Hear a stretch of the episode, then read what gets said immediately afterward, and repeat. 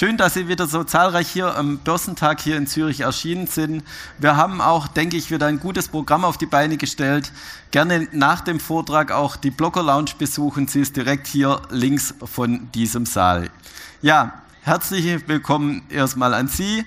Dann auch herzlich willkommen natürlich unseren Bloggern hier. Ähm, auch ein breites Publikum auch breiter aufgestellt, bisschen wie letztes Jahr, dieses Jahr neun Blocker bei uns am Stand. Ich fange mal an zu meiner Linken, Robert Halver, ich denke, ich muss ihn nicht lange vorstellen, von der Baderbank, 20, 30 Jahre mindestens schon im Geschäft. Dann geht es weiter mit der lieben Lisa, erst diese Woche, glaube Donnerstagabend ausgezeichnet, eine der einflussreichsten äh, Influencerinnen in Deutschland. Dann kommen wir zu Tim Schäfer. Er ist extra aus New York hergeflogen, wohnt in New York seit 17 Jahren, war auch in Hamburg bei der Auszeichnung und auch dann zu uns direkt nach Zürich geflogen. Und natürlich unser lieber Sparkoyote, der Influencer in der Schweiz, der größte, einflussreichste und man kann schon fast sagen, der einzige. Hört er nicht so gern, aber das ist schon fast so. Ja, herzlich willkommen auch euch. Freue mich natürlich sehr, dass ihr da seid und damit alle Zuschauer euch auch vielleicht ein bisschen besser kennenlernen, würde ich euch auch bitten, euch kurz vorzustellen. Die liebe Lisa darf natürlich anfangen in der Runde. Okay.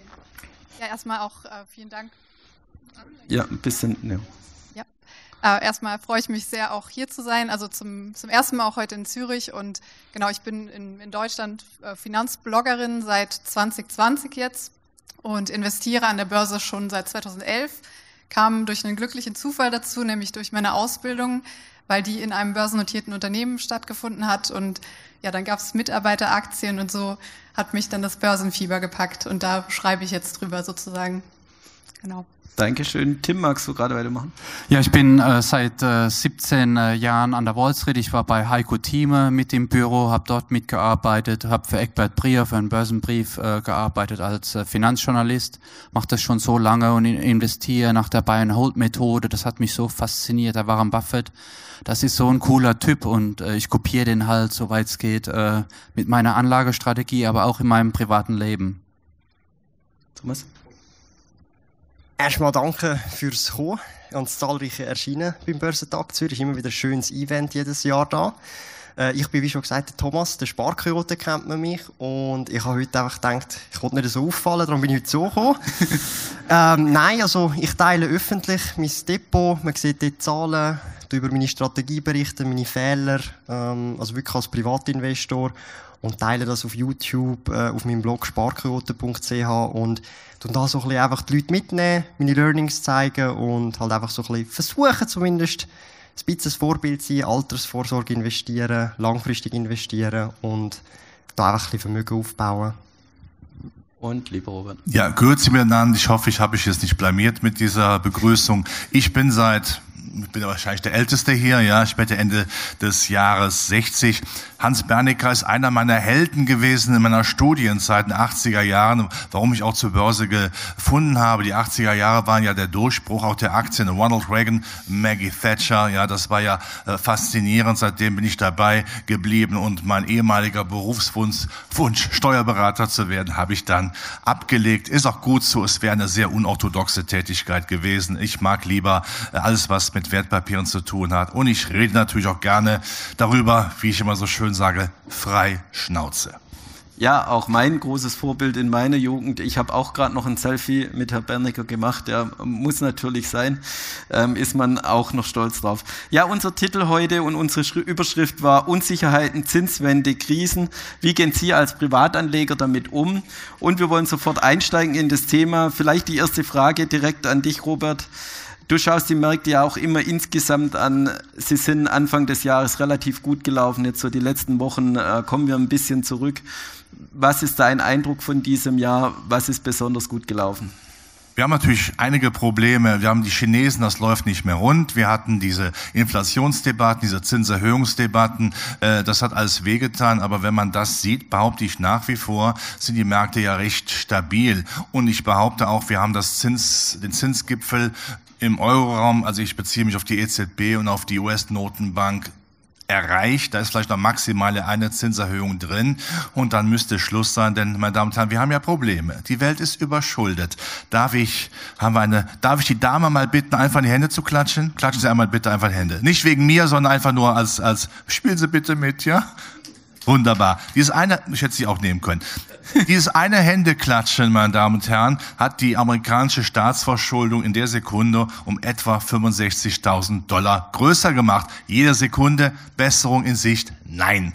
Jetzt müssten Sie mir erklären, wie man denn die Überschuldung der Welt mit übertriebenen Zinserhöhungen in den Griff bekommen will, ohne unsere Welt kaputt zu machen. Also von daher behaupte ich jetzt mal, es kann mal noch mal zwicken und zwacken und da bin ich bei Herrn Bernecker. Mir wäre es lieb, wenn es zwickt, dann bitte ein Gewitter, dass sich wirklich alle, also alles alle gewaschen haben, aber dann muss man auch wieder dabei sein. Das ist nämlich sehr wichtig, denn die großen Malaisen nach Einbrüchen, die gibt es heute nicht mehr. Heute geht das schnipp, schnapp, ja, weil die Märkte auch so beweglich geworden sind. Also von daher gehe ich durchaus in einer gewissen Phase, wo es noch zwickt und zwackt, sehr positiv zum Jahresende rein.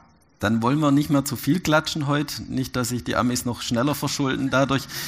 Lieber Thomas, was war dein Thema so dieses Jahr? Vielleicht auch im Hinblick auf dein Portfolio.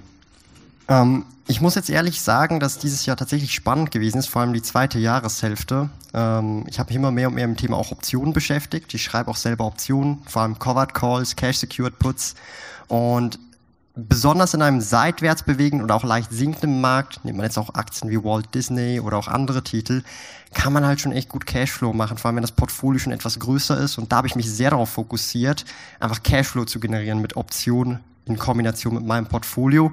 Wichtig sei dabei zu bemerken, ich handle Optionen nie mit Leverage. Also das sind Covered Calls, das heißt, ich habe jeweils 100 Aktien der jeweiligen Position im Depot. Aber auch wenn ich sie kaufen möchte mit Puts, habe ich dieses Cash auch ready für die 100 Aktien, 100 Apple-Aktien, die mir eingebucht würden, wenn ich jetzt einen äh, Put schreibe. Also das war tatsächlich dieses Jahr ein extremer Fokus und das war bisher auch sehr erfolgreich, weil der Markt halt schon eher seit Sommer würde ich jetzt sagen, eher bei vielen Titeln seitwärts ist oder eben sinkend. Auch Walt Disney schreibe ich jetzt gerade aktuell viele Covered Calls und da kann man echt gut Cashflow generieren. Das war so mein Fokus dieses Jahr. Ja, lieber Tim, du bist bekannt für Buy and Hold war es in deiner Sicht oder aus deiner Sicht eher unspannend? Wir sind am Anfang des Jahres etwas gestiegen, aber wie wir schon gehört haben, jetzt eher seitwärts. Für dich langweilig?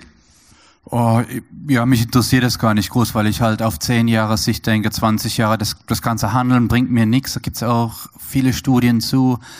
Ähm, ich äh, bleibe in den Werten und stock da regelmäßig auf. Ich reinvestiere die Dividende meistens in den gleichen Wert zurück, automatisiert und mache mir da auch keine großen Sorgen, weil der langfristige Schnitt äh, der US-Börse ist 10% über 100 Jahre.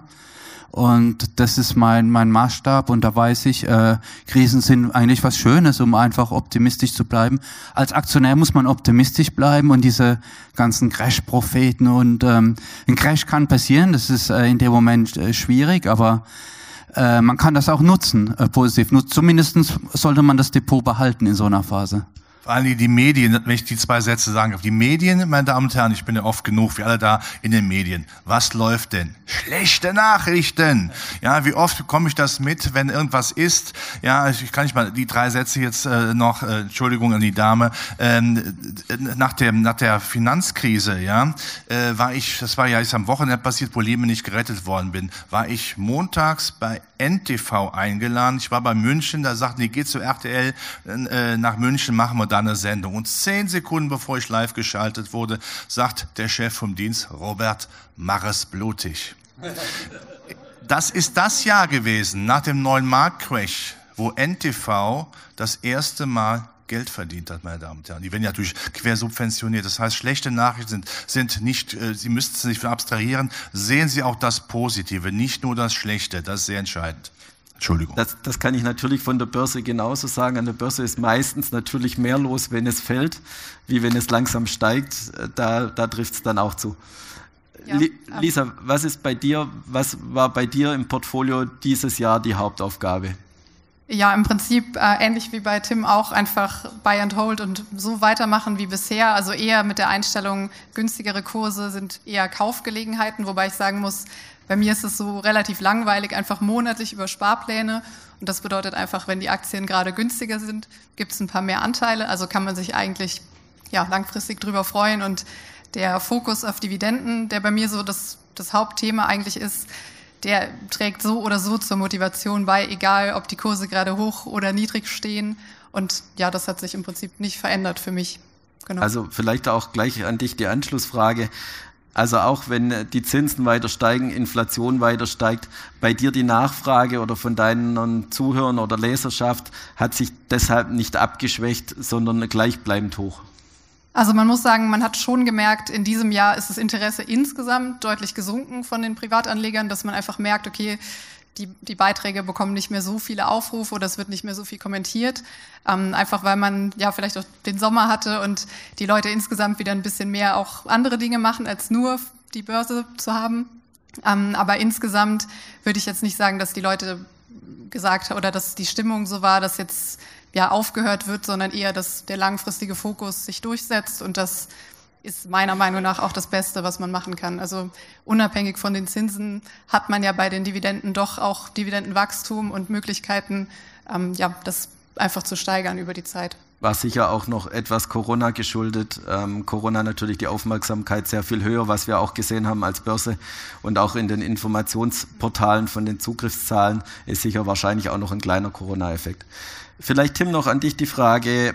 Äh, gerade, wir, wir sagten schon, Zinsniveau insgesamt steigt. Siehst du bei deinen ähm, Followern auf YouTube auch äh, die Interessen etwas schwanken oder eher wechseln? Vielleicht auch mal weg von den Aktien. Jetzt sind die festverzinslichen vielleicht wieder interessanter wie noch letztes Jahr. Siehst du das oder spielt das eher untergeordnete Rolle? Ja, klar, da gibt es einen ganz großen Trend zu diesem Tagesgeld, zu den vier Prozent. Wenn du da im Blog irgendwas schreibst, ähm, dann kommen die Leute da drauf und schauen sich das wie verrückt an. Die sind da ganz scharf auf diese Sicherheit. Und das ist genau das deutsche Problem oder europäische Problem.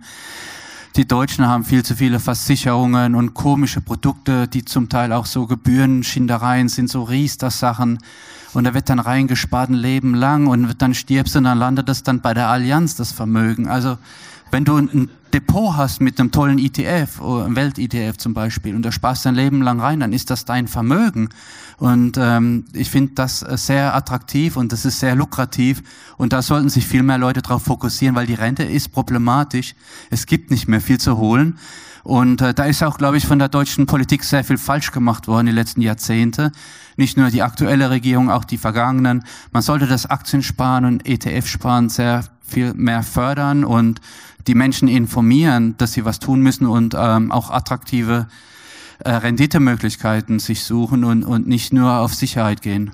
Ja, der Robert zittert schon etwas neben mir. Ich glaube, du willst direkt darauf antworten, wenn es um die deutsche Politik geht. Hast du auch immer eine Meinung dazu? Ich will kein Nestbeschmutzer sein, aber Herr Bernick hat es gesagt, ich nehme den Ball gerne auf. Er hat ihn auf den Elfmeterpunkt gesetzt. Ich möchte schießen und der Torwart ist nicht vor dem Netz. Wir haben die schlechteste Regierung aller Zeiten. Wir haben in der Regierung Leute ohne Ausbildung. Man spricht auch von bildungsfernen Schichten. Überlegen Sie mal, gehen Sie zu einem Arzt, der keine Ausbildung hat, aber meint, in direkter Linie von Jesus abstammend durch Hand auflegen heilen zu können es sind Chaoten, die uns regieren. Das ist, tut mir wirklich von Herzen leid. Und äh, der Tim hat recht. Am deutschen Finanzwesen soll die Welt bitte nicht genesen. Ja, ich kenne es im eigenen Familienkreis. Meine Schwiegereltern, die leben ihre Geldmarktberge, ihre Festgelder. Ja, es gibt ja wieder Zinsen, sagen sie mir. Und wenn ich dann erzähle, na ja, jetzt machen wir mal, ein Problem, mal, mal eine Überprüfung.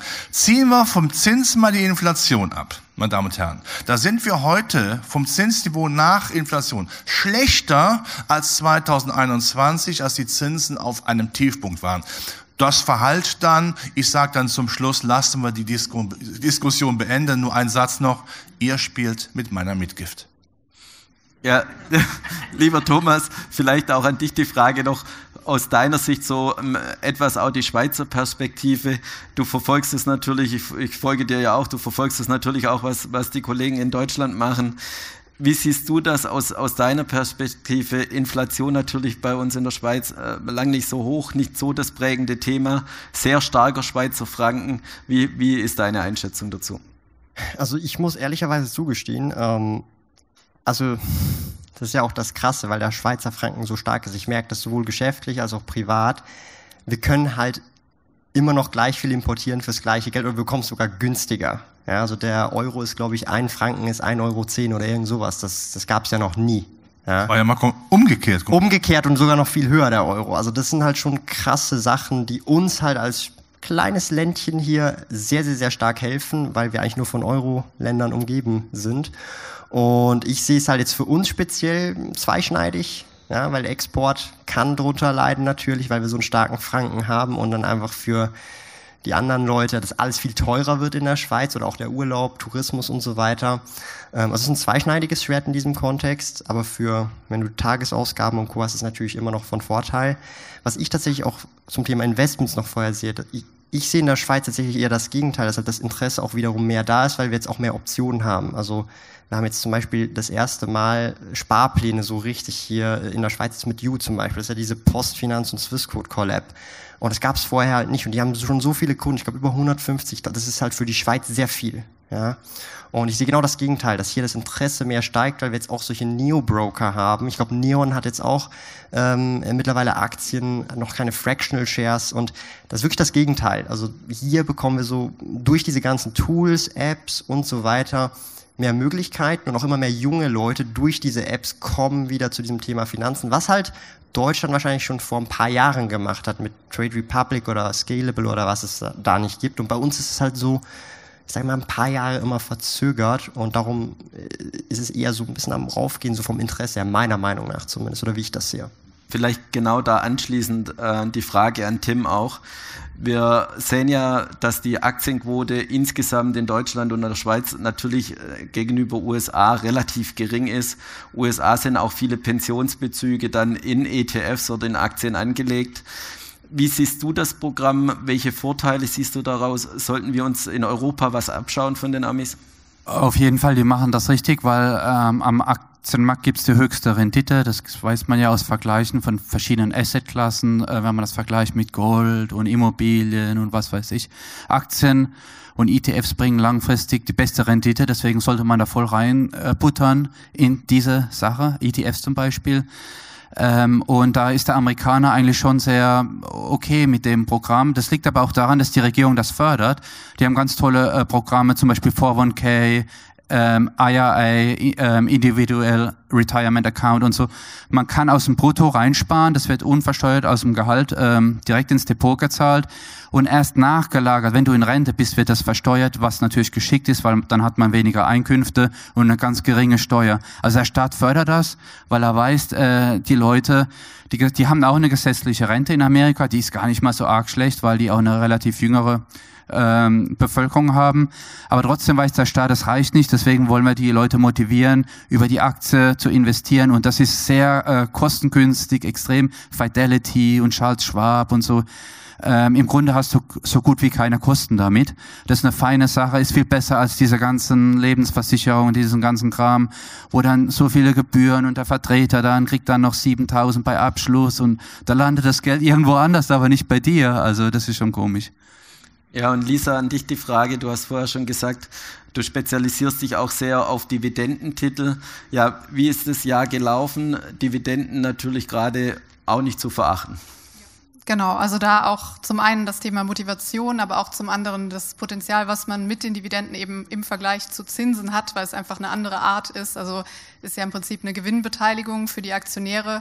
Und da ist es, also mir persönlich im Prinzip egal, wie die Lage jetzt gerade irgendwie politisch ist oder auch was die, äh, die Zinslage angeht, weil ich im Prinzip da diesen ganz langfristigen Horizont habe und da einfach, ja, da gibt's ja so Beispiele, dass man in ein Unternehmen investiert hat, vielleicht vor 30 Jahren und heute schon die Dividende in, in der Summe zurückbekommt, jedes Jahr, die man ursprünglich einmalig investiert hat. Und das sind dann so diese Qualitätsunternehmen, wo man sich darauf fokussieren kann oder was mir dann Spaß macht und wo ich jetzt auch nicht sage, okay, ich schichte jetzt irgendwie um auf Zinsen, einfach weil es dieses Wachstumspotenzial nicht gibt.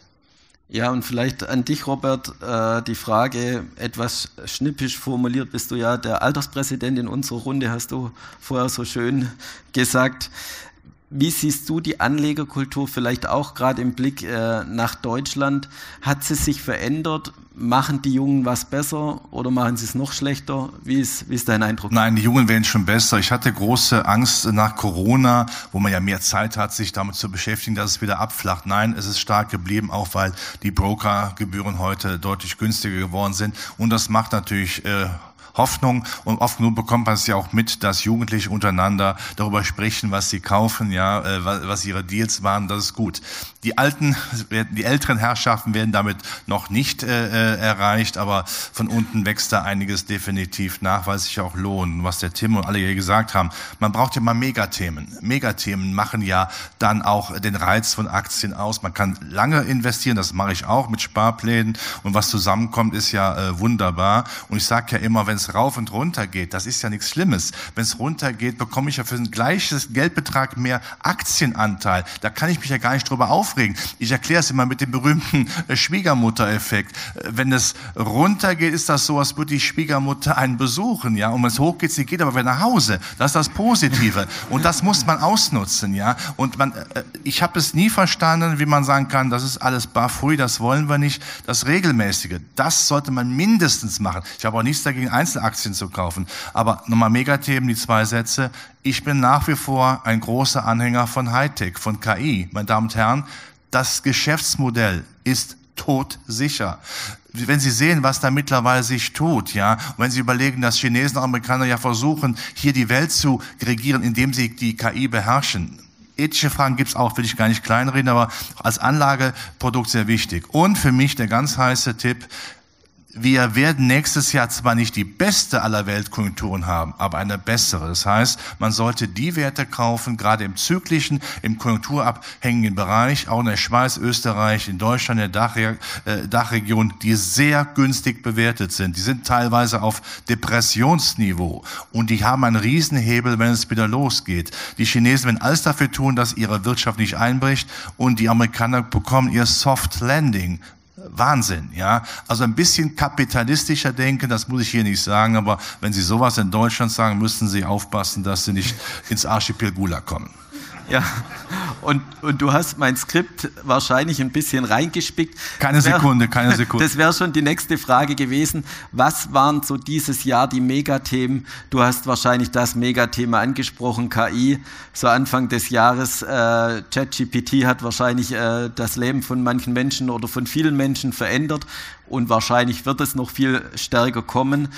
Was war für euch so das Megathema, gerade auch KI oder seht ihr noch ein anderes Thema? Gerne, Thomas. Tatsächlich auch KI ist auch eine meiner größten Positionen mit Nvidia. Die profitieren ja gerade aktuell brutalst davon wegen der Hardware, weil irgendwo müssen Google, Microsoft und all diese Unternehmen, die eigentlich Software oder halt Language Models bereitstellen, also diese KI Hardware haben. Und die bietet aktuell eigentlich hauptsächlich nur Nvidia. Und ist meine größte Position, auch mein erster 20-Bagger, den ich jetzt schon auch seit 2017 im Depot habe. Und ja, das ist ein großes Thema und auch sonstlich, beruflich, privat. Also wenn man sich da ein bisschen reinfuchst heutzutage, eigenes Geschäft, eine Selbstständigkeit hat, ähm, das hört sich jetzt zwar ein bisschen crazy an, aber du kannst halt Mitarbeiter wegrationalisieren, dass du sie gar nicht mehr einstellen musst, bevor du sie einstellst und entlässt. Das heißt, du kannst schon so vorsorgen, hey, ich stelle nicht jemanden ein und dann muss ich ihn dann kicken, weil er wegrationalisiert wird und ich mache das schon davor, damit es nicht dazu kommt. Und also du hast wirklich viele Möglichkeiten und ja, auf der Investmentseite entweder Hardware, in die Hardware investieren oder halt in die Software oder beides. Ja, du, Nvidia hast du schon angesprochen und auch die anderen Tech-Werte natürlich sensationell gelaufen dieses Jahr. Was man aber auch nicht vergessen darf, letztes Jahr sind sie halt gerade nicht gelaufen oder haben sie gerade das Gegenteil gemacht. Hast du in deinem Fall dann letztes Jahr dann, als es günstiger war, objektiv nochmal zugekauft?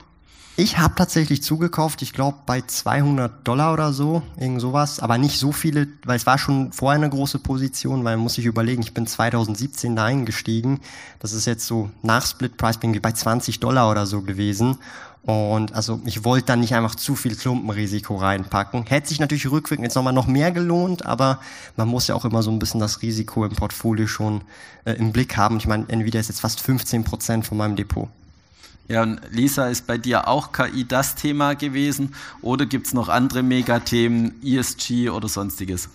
Ja, also auf jeden Fall KI hat man durch die Medien mitbekommen. Also es wird ja überall drüber gesprochen, wobei ich da persönlich mich jetzt eher fernhalte von irgendwelchen Trendthemen. Also einfach, ich habe meine Auswahl und die wird bespart, einfach ganz, ganz stumpf. Ähm, aber generell denke ich, dass auch Thema Pharma auf jeden Fall noch ein, eine Rolle spielen wird. Also alleine das Thema demografischer Wandel oder auch KI-gestützte Entwicklungen. Ähm, vielleicht auch so in die Richtung, ja, mit, mit Sehhilfe, mit Hörhilfe und alles, was man so als älter werdender Mensch auch benötigt. Das ist, glaube ich, ein. Meinst du mich? Nein. ein, ein Dauerthema, genau. Ähm, ja, aber im Prinzip, ähm, also ich fokussiere mich jetzt einfach nicht so auf, auf Trendthemen. Ich trade jetzt auch nicht. Also ich bin da eher langfristig per Sparplan und da ich habe aber auch die Nvidia tatsächlich und da habe ich mich auch gefreut, aber ja, ansonsten langfristig, genau. Es passt ja auch ein wenig zusammen, wenn man die größten ESG-Fonds anschaut. Die drei größten Titel, meistens Apple, Microsoft und nochmal einer von den Tech-Giganten, je nachdem, was das dann noch mit ESG zu tun hat. Äh, lieber Tim, bei dir die glorreichen sieben dann auch stark vertreten im Portfolio? Ja, ich habe äh, im Grunde die ganzen Fangaktien ähm, und habe Intel, äh, die haben natürlich auch von KI profitiert oder naja, so toll sind die jetzt auch nicht am Laufen. Ich muss dazu sagen, ich habe auch einige Verlustaktien, also ganz schreckliche Sachen gemacht. Fehler gehören dazu an der Börse, deswegen streut man. Ähm, und sonst war noch ein interessantes Thema die Zinswende. Das sind ja drei Banken in Amerika pleite gegangen, ganz überraschend. Signature Bank, Silicon Valley Bank und noch eine dritte, die eigentlich solide erschien und dann waren die auf einmal weg vom Fenster. Und in der Schweiz hatten wir Credit Suisse, das war auch interessant zu sehen. Ähm, dann hat der Konkurrent die geschluckt und hat gigantisch profitiert.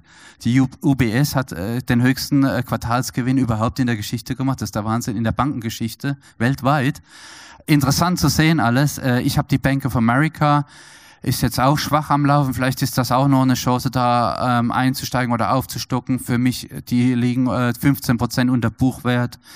Die zahlen eine Dividende, aber die haben auch alle ihre Probleme jetzt. Ähm, wenn wir in eine Konjunkturabkühlung kommen, geht vielleicht der eine oder andere Kunde pleite, ob das ein Firmenkunde ist oder ein Privatkunde. Also die haben auch Probleme, aber trotzdem äh, kommen wir dann wieder in die Aufschwungphase und dann geht's denen auch wieder besser.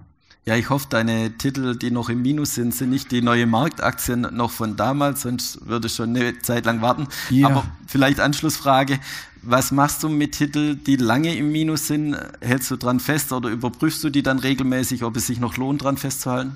Ja, so neue äh, Markttitel oder so. Irgendwann kriegst du dann ein Schreiben von deiner Bank, dass die ausgebucht werden müssen, weil die stehen bei 0,8 Cent oder was und das passiert als Langfristanleger. Ich lasse die einfach liegen. Manchmal werden auch so Konzerne saniert. Infineon war mal ein Penny Stock, hat gekämpft ums Überleben.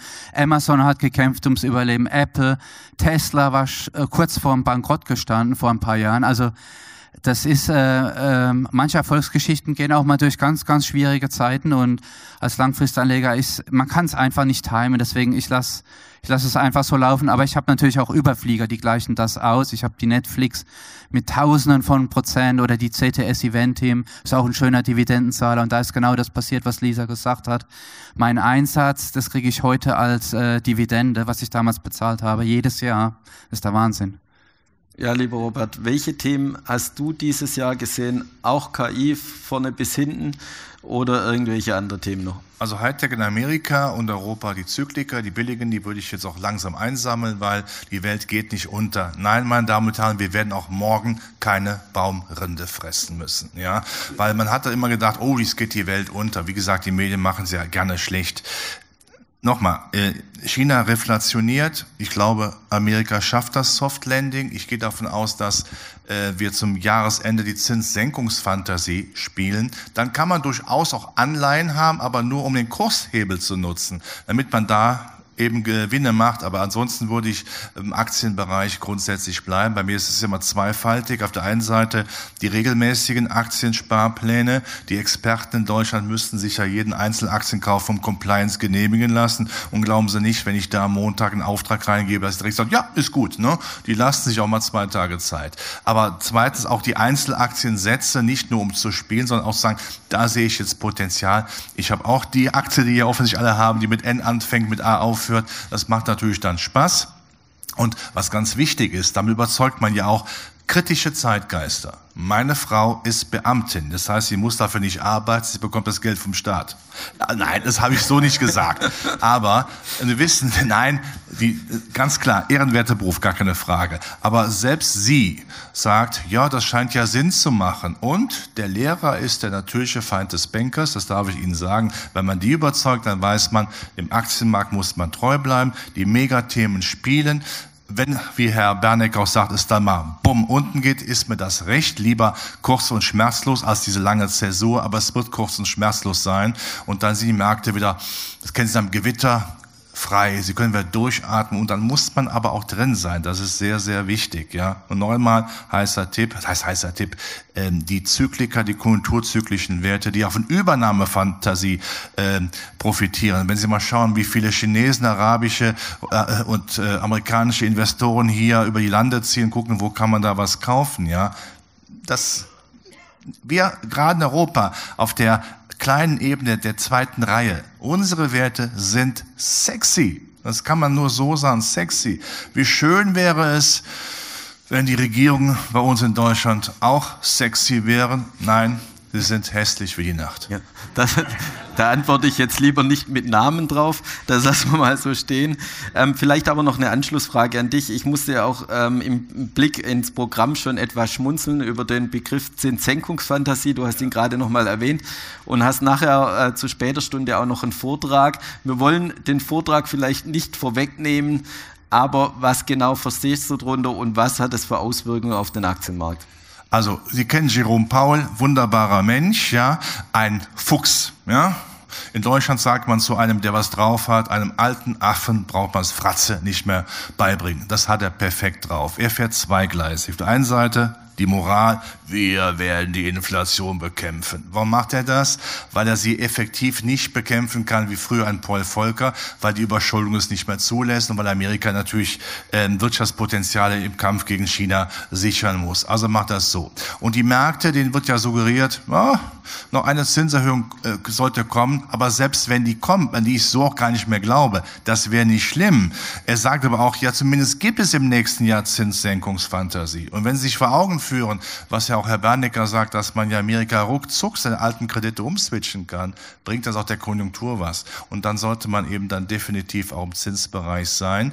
Ähm, wir können uns diese epochale Stabilitätspolitik äh, nicht mehr leisten. Und unser Goldkehlchen, die EZB-Chefin Christine Lagarde, der nehme ich Stabilität nicht ab.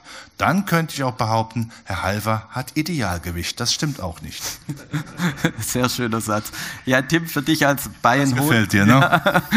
für dich als Bayern Anleger. Wir haben es vorher auch schon kurz besprochen. Die Zinsen, wahrscheinlich kommen noch weitere Schritte.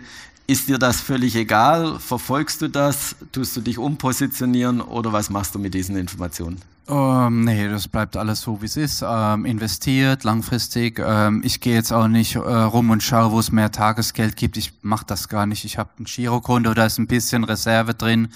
Und, und was darüber hinausgeht, investiere ich ähm, in Aktien.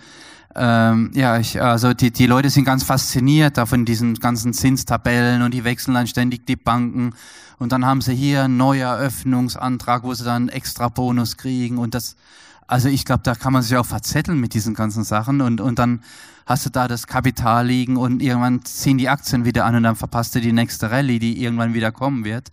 Also ja, ich bleib bei den Aktien. Ähm, ich habe natürlich Notreserve, braucht man. Äh, vielleicht kann man das auch machen in ein Tagesgeldkonto.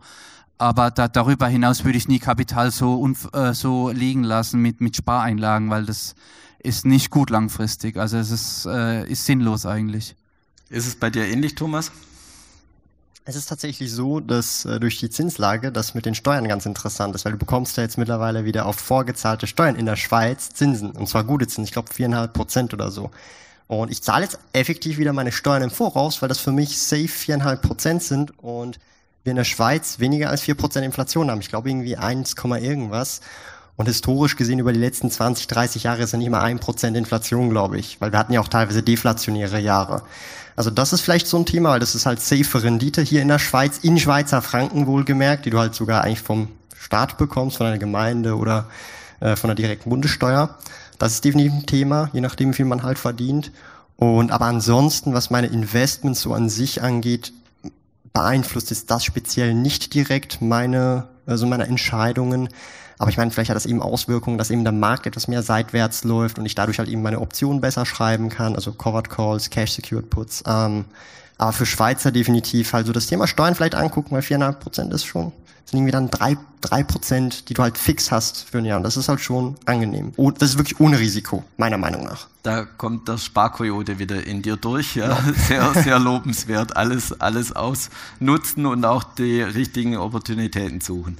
Ja, Sie haben schon gesehen, wir kommen zu der Abschlussrunde und wir haben wieder unsere berühmte Glaskugel dabei. Interessiert natürlich jeden, wenn wir uns nächstes Jahr hier zur gleichen Zeit hoffentlich wieder alle sehen.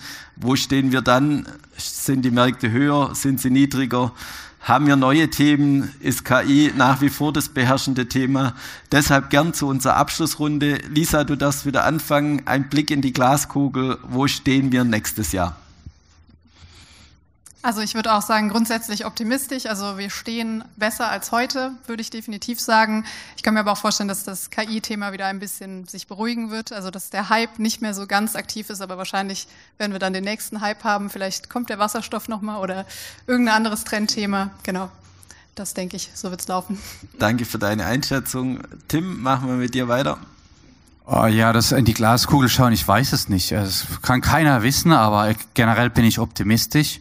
Und welches Thema laufen wird, ähm, keine Ahnung. Da kommt irgendwas Überraschendes, was keiner heute auf dem Schirm hat. Und dann denkst du, wow. Warum haben wir das nicht vorher gesehen? so wie bei KI. Ja, Wobei das, sich das angekündigt hat. Ja, da kommt irgendwo ein Forschungsdurchbruch oder irgendeine Friedensverhandlung oder es ist da, also es ist schon irgendwas extrem Überraschendes. Oder vielleicht auch was, was Negatives, eine neue Corona-Welle oder eine neue Krankheit, wer weiß, oder Forschungsdurchbruch bei der Krebsbehandlung. Also insgesamt passieren mehr positive Dinge und da sollten wir uns eigentlich auch darauf fokussieren, aber die Medien spielen eben das nicht und das ist das Problem, dann ist man abgelenkt und nervös und ängstlich. Und ähm, das, äh, also das ist schwierig. Man muss vielleicht auch so eine Mediendiät machen und, und nicht nur das Negative sich reinziehen. Dann ist der Tag auch ruiniert. Also ja, vielleicht mal einen längeren Spaziergang machen in der nächsten Krise oder so. Super Idee. Ja. Lieber Thomas, Blick in die Glaskugel. Wir machen die Übung ja öfters. Was sagst du, wo also, stehen wir in einem Jahr? Ich mag mich gar nicht getrauen, hier so eine Prognose zu machen, ohne die Glaskugel wirklich auch in der Hand zu haben. Also ich glaube, da ist schon so ein bisschen da ist, glaube ich, die Magie drin. Also wenn ich so reingucke, was ich denke, ich würde mich mal schon mal anschließen, man kann nicht wissen, was passiert, aber ähm, man kann sein eigenes Portfolio so aufbauen, dass egal in welcher Lage man meiner Meinung nach auch Geld verdienen kann. Für mich war halt dieses Jahr halt speziell Thema Optionen. Hätte ich das jetzt zum Beispiel auch während letztem Jahr schon so ein bisschen besser gekonnt, hätte ich dort wahrscheinlich ordentlich viel Rendite wieder ausgleichen können mit diesem Cashflow. Und das ist so für mich unabhängig davon, wie jetzt der Markt geht, was die Prognose ist, seine Strategie verfeinern und halt gucken, was kann man am Finanzmarkt für Produkte oder Hebel, Hebel ist das falsche Wort, aber was, wo kann man den Hebel ansetzen ohne Leverage? Und das ist halt jetzt bei mir Thema Option gewesen. Super, vielen Dank. Und dann auch noch äh, die Frage an dich, Robert. Äh, ich weiß, an deiner, in deinem Fall am schwierigsten wahrscheinlich von allen zu beantworten, da du äh, bei einer Bank angestellt bist und auch immer eine gewisse Compliance hast. Ähm, aber ich frage es trotzdem. Nein, Freischnauze, habe ich kein Problem mit. ist schwer, ne, oder? Ja. Ja, wunderbar. Nein, also Themen gibt es, aber ich glaube schon, das Thema im nächsten Jahr ist die Reflation, also dass die Weltwirtschaft auf kleinem Niveau wieder anfängt zu laufen. Ähm, Politiker haben grundsätzlich kein Interesse, ihre Bürger darben zu lassen. Das heißt, wenn es zwickt und zwackt, wird auch die Notenbank dann, äh, wenn es Not am Mann sein sollte, intervenieren. Das wird jeder Marketingstudent nach einem Tag Semester äh, schreiben können, die Begründung. Aus der Nummer kommen wir auch nicht mehr raus. Wir werden Inflation haben, die wird nicht mehr so gering sein wie die letzten 40 Jahre. Gut, Sie Schweiz haben natürlich einen Riesenvorteil. Also Ihre Inflation, da fällt ja nichts mehr ein. Und trotzdem sind Sie ja sehr Produktivität, was der Grund ist, warum die Inflation auch so niedrig ist. So, also ähm, das, damit müssten wir leben, also keine Schmerzen von den Zinsen. Ich wiederhole mich jetzt fast. Ähm, die Zyklika in Europa, trotzdem Hightech in Amerika, weil sie einfach, sie werden immer stärker in der Anwendung. Wir haben bei Internetaktien brauchten wir sieben Jahre, um zu sehen, dass das wirklich sich dann in barer Münze ausgezahlt hat. Bei KI haben wir das schon heute. Es gibt ein Risiko vielleicht, Wer wird der nächste US-Präsident? Sie wissen ja, in Umfragen führt der Rotschopf, ja, der Fuchs. Ist, ja, also die, gut. Und äh, ich, ich muss mal faszinieren. Ich habe auch äh, Freunde in Amerika, Deutschstämmige, die Amerikaner sind, die wählen den auch. Okay, äh, muss ich jetzt hier nicht ausführen. Ähm, aber mein Problem ist eben, er hat seine letzte Amtszeit. Und da wird er als Narzisst alle Register ziehen. Da wäre mir der jetzige fast lieber, auch wenn wir hier von betreutem Regieren sprechen müssen. äh, ja, vielleicht, aber äh, der wäre mir dann lieber, weil er einiges gemacht hat. Wir warten Sie es ab. Äh, aber vielleicht zum, also zwei äh, Worte noch zum Krieg. Aber wenn es ein Republikaner werden sollte, was entweder Trump oder Ron DeSantis ist, wie nennt man ihn? Trump mit Hirn, ne? Okay, äh, wenn er es werden würde, die Unterstützung für die Ukraine wird drastisch zusammengestrichen, was dann dazu führen würde, dass der Krieg eher beendet wird. Und was auch Herr Bernecker sagt, ich glaube, die Ukraine wird die jetzt von Russland besetzten Gebiete wohl abgeben müssen. Das ist sicherlich ein harter Schlag für die Ukraine, aber ähm, Amerikaner wollen Ruhe da haben. Und das würde dann sicherlich auch gewisse geopolitische Reibereien äh, wieder zur Ruhe bringen. Die Chinesen müssen weiter mit uns zusammenarbeiten. Sie haben eine schlechte Wirtschaft. Ja, sie müssen auf, nach Europa und Amerika exportieren. Also ich sehe das als friedliche Koexistenz, leben und leben lassen. Ein Verhältnis wie zwischen mir und meiner Schwiegermutter. Ja, wir mögen uns zwar nicht, aber wir wissen, was wir aneinander haben. Ja, sehr schöner äh, Schlusssatz für die erste Runde. Wir sind sehr gut in der Zeit. Das heißt, wir würden das Plenum noch sehr gerne für Fragen auch öffnen. Drei, vier Fragen sind sicher drin. Bitte gerne kurzen Handzeichen, dann kommt jemand äh, mit dem Mikrofon zu Ihnen.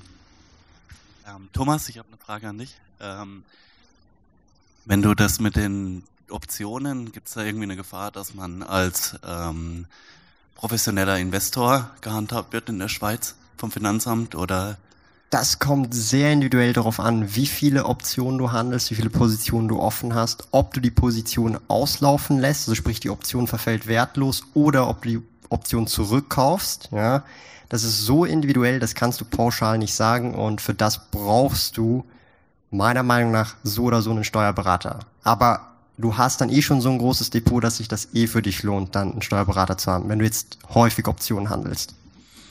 Auch ähm, vielleicht den Hinweis noch, gerne gleich weitere Fragen. Die Blogger sind nachher gleich auch im Anschluss äh, noch in der Blogger-Lounge, gleich hier links ums Eck. Gerne auch auf die Blogger oh. nochmal zugehen und nochmal direkt fragen. So, die nächste Frage ganz hier vorne, liebe Katrin. Sie ein bisschen überrascht, aber bis jetzt ist das Thema Rohstoffe von niemandem von euch diskutiert oder erwähnt worden. Ich stelle fest, es wird nicht investiert. Mit ESG ist es nicht äh, so sexy, mal die Worte zu benutzen äh, von Herrn Halber in Roh Rohstoffe, in Erdöl, neue Bohrlöcher, Kupferminen zu investieren. Für die Wende, für die technologische Wende. Tesla braucht so und so viel seltene Erde für die Batterie, so und so viel Kilogramm Kupfer. Wie seht ihr das Thema für nächstes Jahr oder für das nächste Jahrzehnt? Ich fange vielleicht mal mit Öl an. Die OPEC, äh, also das Ölthema ist ja politisiert von Russland und Saudi-Arabien. Die Russen wollen den Krieg finanzieren, die Saudis wollen möglichst jeden Cent rausholen, um für das Zeitalter nach fossilen Brennstoffen dann weltweit investiert zu sein. Aber sie können auch nicht überreizen. Das haben sie jetzt auch, glaube ich, kapiert, weil äh, sonst ist der Mengeneffekt äh, überkompensiert den Preiserhöhungseffekt. Das ist das eine Thema. Ähm, Im Bereich von Industriemetallen, Kupfer, da ist so viel gehortet worden in den letzten Jahren, auch in China, dass im Augenblick man nicht unbedingt jetzt noch anbauen müssten, ja. Klar, wenn die Konjunktur anspringt, wird das auch sich stabilisierend auswirken, aber ich glaube, die Angst muss man jetzt nicht haben, dass der die Rohstoffpreise davon äh, galoppieren.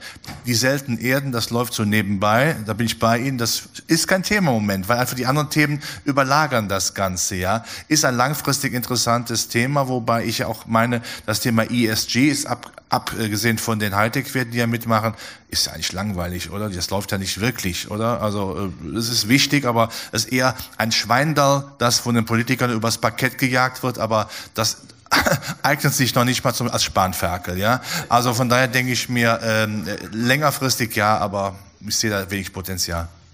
Mag noch jemand was dazu sagen oder sollen wir die nächste Frage? Äh, würde vielleicht noch ergänzen. Also bei mir ist das Thema jetzt persönlich eher so, dass ich dann in die, ich sag mal, in die Schaufel herstelle, also in die Aktien investiere, die die Rohstoffe abbauen und jetzt nicht ähm, direkt mich da ähm, dem Klumpenrisiko aussetze, dass ich sage, ich vertraue jetzt genau auf einen Rohstoff und der wird steigen, sondern oder der wird nachgefragt werden, sondern ich streue dann in dem Sinne, dass ich die Produzenten quasi kaufe. Genau. Zumal die Dividenden sehr schön Genau, sind bei ja. Ölwerten, ja. So, und noch eine letzte kurze Frage dürfen wir machen. Wie wir schon heute Gott sei Dank gehört haben, alle machen ihre Fehler. Tim. ähm, ja, ob das Fehler sind, werden wir dann nach ein paar Jahrzehnten sehen. Was tun Sie mit Ihren China-Aktien im Moment, die jetzt total rot sind, zum Teil? Also ich äh, habe eine Tochter, die ist jetzt aber, die verdient jetzt selbst, die ist von der Payroll runter, ja. Und sie hat auch einen Freund, den kann sie heiraten, das ist okay. Aber was habe ich gemacht? Wir haben eigentlich immer das Kindergeld in Deutschland immer investiert in Sparpläne. Immer. Das war nicht immer einfach. Ich erinnere an meine Frau. Ja, der Beamte ist der natürliche Feind des Bankers. Aber was man sieht, was dazu zusammenkommt, ja, ist absolut Wahnsinn. Also das habe ich immer gemacht in, in, in, in also in Aktien, aktienträchtig, 100% Aktien. Das ist absolut super gewesen äh, und das kann ich auch jedem, jedem raten, dass man es weitermacht. Ich muss nur noch mal kurz dazwischen fragen, ging es um äh, die Aktien für Kinder oder um China-Aktien? Wir haben es um China. Ach, ach, schon, Ja, es, wir haben am Thema vorbei. deshalb, Okay. Nein, wir haben nicht, wir haben es nicht richtig Ja, gehört. weil hier sagt man für, für, äh, für China China und bei uns China, ja, und deshalb. Ähm, äh, China-Aktien, äh, China hat ein System, äh, Planwirtschaft mit, äh, mit, äh, mit Marktwirtschaft zu mixen, das funktioniert nicht unbedingt. Planwirtschaft auf fünf Jahre hinaus was zu planen, kann nicht funktionieren. Schauen Sie mal fünf Jahre zurück, 2018, da war die Welt heil. Also das wird schwierig. Wenn die Chinesen es nicht hinbekommen, sich auch jetzt etwas zu drehen, zu drehen hin, also mehr marktwirtschaftlich, wie es mal Deng Xiaoping vor vielen Jahren gemacht hat, wird das schwierig werden. Aber als Depotbeimischung kann man es lassen. Vergessen Sie aber die anderen Schwellenländer auch nicht. Ich mag zum Beispiel Mexiko, weil da sehr viel investiert wird vor der Haustür äh, Amerikas. Und äh, ja, vergessen Sie auch bitte Japan nicht. Es gibt eine, ein Land, das denkt gar nicht daran, die Liquiditätshosse abzubremsen. Das ist Japan. Japan flutet die Anleihemärkte, die Aktienmärkte. Das wäre eher mein Geheimtipp für die nächste Zeit. Ja, ich habe eine chinesische Aktie, das ist die Alibaba, da stehe ich so 40 Prozent im Minus oder sogar 50 Prozent. Ich lasse die einfach im Depot liegen, ähm, aber das, das war ein Fehler und ich glaube, ich kaufe jetzt vorerst mal keine chinesischen Aktien mehr. Das war, das wird überreguliert und dann verschwindet mal ein Manager im Gefängnis oder ist komplett weg vom Erdboden verschluckt, der, der Alibaba-Gründer und so, das ist Jack Ma, das alles schon seltsam. Ähm, Er malt, ja so, jetzt auf, er malt ja jetzt mittlerweile. Er malt ja, ist ja Künstler geworden. Ah, okay. ne? Es ist nicht so. Darf ja nicht mehr richtig aktiv sein. Ja, man, man darf dort auch niemanden kritisieren und so. Das ist keine Demokratie in dem Sinne. Das ist äh, ein seltsames System und deswegen, da hat äh, die Regierung kritisiert und dann hat er da ist er überreguliert worden. Aber auch die anderen Tech-Konzerne. Wobei man muss fairerweise dazu sagen, die haben schon monopolartige Strukturen, haben viel Geschäft übernommen und äh, Regulierung braucht man, aber das ist auch übertrieben worden dort. Darf ich noch was Böses sagen? Meine Damen und Herren, ich sage es einfach raus. Jede Form von Sozialismus ist scheiße. So, Gut. Erstens, zweitens, Indien. Ich würde eher Indien nehmen, weil Herr Modi, der auch ein Fuchs, der weiß genau, China hat Probleme, jetzt drückt er sich da etwas in die, ins Vakuum rein. Ich finde Indien viel interessanter, weil die auch eher bereit sind, mit Amerika zusammenzuarbeiten als die Chinesen. Das würde mir, das würde mir mehr Freude machen. Da, das war ein provokantes Schlusswort in dieser Runde. Euch herzlichen Dank, euch Vieren. Ihnen herzlichen Dank auch fürs Zuhören. Nochmal der Hinweis, gerne äh, zu der Blogger Lounge kommen. Da sind die Blogger alle, dürfen Sie noch Fragen stellen. Und noch zwei Veranstaltungshinweise. Heute um 14 Uhr im Seezimmer gibt es einen sehr interessanten Vortrag, Endlich günstig handeln. Auch hier in der Schweiz äh, wird von der BX äh, präsentiert. Und dann natürlich auch um 16 Uhr hier im gleichen Raum äh, nochmal mit dem lieben Robert ähm, mit dem Lieblingsbegriff Zinssenkungsfantasie. Da freue ich mich schon sehr drauf. Und direkt nach Robert dann bitte zur Blogger Lounge kommen. Da machen wir dann noch einen Abschluss und dann ist der Börsentag auch fertig. Herzlichen Dank fürs Zuhören.